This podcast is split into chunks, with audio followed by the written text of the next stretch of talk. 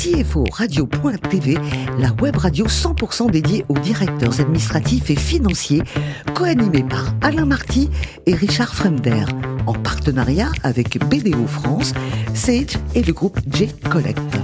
Bonjour à tous, bienvenue à bord de CFO Radio. Vous êtes 11 000 DAF et dirigeants d'entreprise, abonnez nos podcasts. Merci à toutes et tous d'être toujours plus nombreux à nous écouter chaque semaine. Vous le savez, vous pouvez réagir sur nos réseaux sociaux et notre compte X, anciennement Twitter, CFO Radio-du-Bas TV. À mes côtés aujourd'hui pour co-animer cette émission, Laurent Lamoureux, associé de BDO France, cinquième réseau mondial d'audit et de conseil, plus de 111 000 collaborateurs présents dans 164 pays, et Yann Allossery, responsable grand compte chez G-Collect. Bonjour messieurs. Bonjour. Bonjour. Aujourd'hui, nous recevons Eric Gilardi, directeur administratif et financier chez Groupe Partner. Bonjour Eric. Bonjour. Alors, vous êtes né en Haute-Marne, à Saint-Dizier. Exact. Très précis. Il y a quelques années, oui. Vous avez un parcours, oh, c'était hier. vous avez un parcours classique, euh, on peut dire en tout cas, avec au départ une vraie appétence pour les chiffres en fait. Oui, ça s'est fait comme ça. Euh... C'est pas grave, hein c'est des choses qui arrivent. On peut, voilà, ça, ça se fait comme ça progressivement, avec un esprit un peu, un peu mathématique. Donc un goût pour les chiffres, et puis du coup un démarrage dans des activités très contrôle de gestion, des expériences un petit peu différentes, un peu variées, dans du, dans du projet, dans du contrôle de projet, de l'évolution dans différents pays. Et petit à petit, ben, j'ai grandi comme ça, en fait. Chez Thales, d'abord, pour commencer. Ouais, et puis alors, euh, une aventure chez, euh, chez Motorola. Enfin, quelle aventure Radio comme 2000, ça, ça va parler. Euh, alors, les moins de 20 ans, ils comprennent absolument rien. Là, c'était quoi? C'était contrôle de gestion? Oui, alors ouais, donc chez Motorola, une première expérience en France sur du contrôle de gestion classique avec une grosse activité commerciale. Ouais. Ce qui était intéressant, c'est qu'il y avait effectivement au départ le Radiocom 2000, qui était un produit euh, qui marchait bien, un produit canon, et qui petit à petit a perdu parce que c'était le démarrage de tout ce qui était télé technologie cellulaire. Exact. Alors c'était, pour ceux qui ne savent pas, une valise, ah hein, c'est ça, une valise qu'on emportait avec un, avec un téléphone dessus, c'est complètement dément. Une, ouais, un truc de, un truc de fou, une valise qu'on avait dans la voiture, et puis on s'arrêtait, on décrochait, on sortait la valise, et puis on passait un coup de fil. Ouais. C'est un autre monde en fait. Et puis deux ans en Angleterre, un poste en Afrique, au Moyen-Orient, euh, ça c'est pour les Miles, euh, c'est pas mal. Hein. alors oui, après, euh, après l'expérience avec Motorola euh, en France, j'ai eu la possibilité de partir au, partir au siège en Angleterre. Donc avec un, rôle un petit peu équivalent à celui que j'avais chez Thomson Thales dans ma première expérience professionnelle, donc un rôle de consolidation. Du coup, j'ai bossé avec différents pays en Europe et puis sur l'Afrique et le Moyen-Orient, donc avec de la consolidation d'informations. Et puis après, le lien avec le, siège qui était aux États-Unis, à, à côté de Chicago, à Schaumburg. C'était une première expérience. Donc un truc assez chiffre. Et puis après, une deuxième expérience en étant toujours basé en Angleterre qui m'a permis de bouger un peu plus. Donc, qui était un poste de contrôleur financier sur toute l'activité en Afrique et au Moyen-Orient. Mmh avec un marché, euh, un marché euh, passionnant, des pays euh, passionnants, des, enjeux, projets et pays qui étaient vraiment passionnants. Donc une expérience formidable en fait. Mais avec des enfants, il faut revenir quand même à un moment donné. Hein. voilà. J'imagine. Et en 2020, vous entrez dans le groupe Partner. C'est quoi ce groupe? Donc le groupe Partner, c'est quoi? C'est un groupe qui a, qui a 70 ans. On a fêté les 70 ans l'an dernier. On a aujourd'hui environ 200 agences en France, quelques agences à l'étranger. Et notre particularité, c'est qu'on est une entreprise familiale avec un actionnariat familial. Donc on essaye de, bah, on essaye d'être un petit peu différent des autres, des gros mastodons qu'on peut avoir sur le marché. On joue un peu sur cette carte avec un peu de proximité et beaucoup plus de réactivité vis-à-vis de nos clients. Proposer des choses un petit peu différentes à nos clients, à nos candidats et aussi à nos permanents. Le chiffre d'affaires, on peut connaître? Le chiffre d'affaires, on a fait l'an dernier 570 millions d'euros de, de chiffre d'affaires pour combien de salariés France et à l'international. On était l'an dernier 800 salariés, on va être 900 salariés ce mois-ci. Pas mal. Yann oui, alors vous avez euh, beaucoup d'expérience, notamment internationale. Alors chez les collègues, on s'occupe d'impayés et finalement on se rend compte que c'est très culturel. Est-ce que vous avez vous aussi euh, une expérience que vous pouvez partager sur la gestion des, du poste client euh, à travers cette nuance culturelle?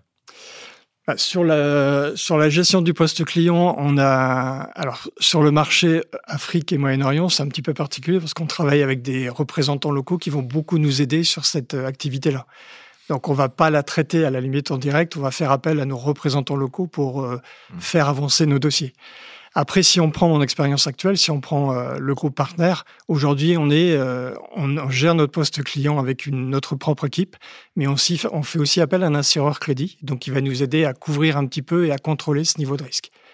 Après, aujourd'hui, ben, tout le monde ici le sait, le marché euh, il se tend un peu, les délais de paiement ils se tendent un peu, donc on a un petit peu plus d'action, on agit nous-mêmes, moi-même, on agit auprès de certains clients directement pour essayer de, de faire avancer les choses.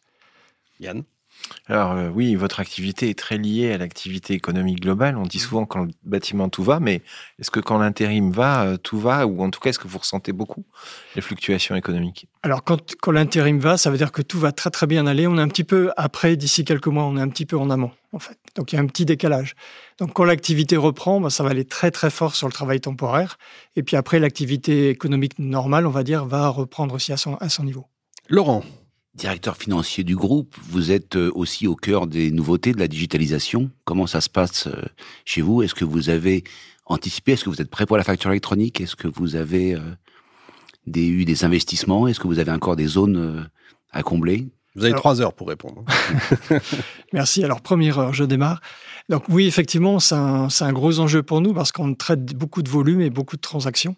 Donc on s'est donné quelques priorités. Le dossier prioritaire sur lequel on a travaillé cette année, c'est effectivement la facture électronique. Donc on a mis en place une solution, donc un outil du marché qui va aller euh, récupérer les informations dans notre outil gestion actuel, qui va les reconditionner, qui va nous permettre de les communiquer beaucoup plus rapidement à nos clients et d'être compatible avec ce que nous demande le gouvernement. Pas l'an prochain, et on aura la date bientôt, je pense. Donc c'est en cours, c'est en place, et on le met en place petit à petit sur nos différentes euh, structures. Alors j'ai une autre question qui commence à brûler toutes les lèvres. Intelligence artificielle et directeur financier. Est-ce que vous êtes allé sur ChatGPT déjà? Est-ce que vous avez commencé à tester? Alors je l'ai fait, mais pas à titre euh, pas à titre professionnel, mais je l'ai fait à titre privé. Mais c'est un sujet, en tout cas, qu'on commence à regarder. Je pense que c'est nous, on est dans notre activité, en fait, on gère beaucoup de volumes, beaucoup de transactions. On a énormément d'intérimaires, on a énormément de candidats, on gère énormément de factures. Donc, ça peut nous amener des solutions assez intéressantes. Ça peut nous permettre de gagner du temps, d'optimiser nos process et de prendre du temps pour amener plus de valeur ajoutée. Donc, c'est plutôt euh, assez positif pour nous. Vous aidez les entreprises euh, à trouver des talents. Est-ce que vous, dans vos directions financières, vous avez des problèmes pour recruter et à trouver des talents? Alors, dans notre direction financière, on arrive euh, à trouver du, on a trouvé du beau monde. Donc moi, je suis arrivé dans le groupe, euh, comme vous l'avez dit, en 2020. J'ai recruté pas mal de personnes. J'ai un petit peu réorganisé l'équipe et on a réussi. Eh ben, on, est, on a réussi à faire venir de, de belles personnes. On est un groupe en plein, en plein développement. On se développe en France, on se développe à l'international. Donc, on a des sujets euh, intéressants, passionnants. Donc, je pense que c'est assez facile de parler de notre, de notre activité et d'attirer les gens, en fait. Bon, Eric, le plus beau métier du monde, c'est quoi? C'est bûcheron ou CFO alors, euh, pareil d'ailleurs. Très très bonne question. Il y a des moments, c'est un petit peu pareil. Mais oui, bûcheron, c'est amusant, mais c'était euh, quand j'étais petit euh, en Haute-Marne. C'est ben, la Haute-Marne, c'est un pays où il y a beaucoup de bois, donc c'est un, métier qui est très présent euh, en Haute-Marne et c'était c'était une hypothèse, c'était une opportunité peut-être. Vous êtes le premier que je rencontre qui me dit ça quand même. Ah c'est assez fort. Pour terminer, je crois que vous aidez une petite entreprise sur le reconditionnement de produits. Alors, ça veut dire quoi? C'est le week-end, vous vous emballez, c'est ça?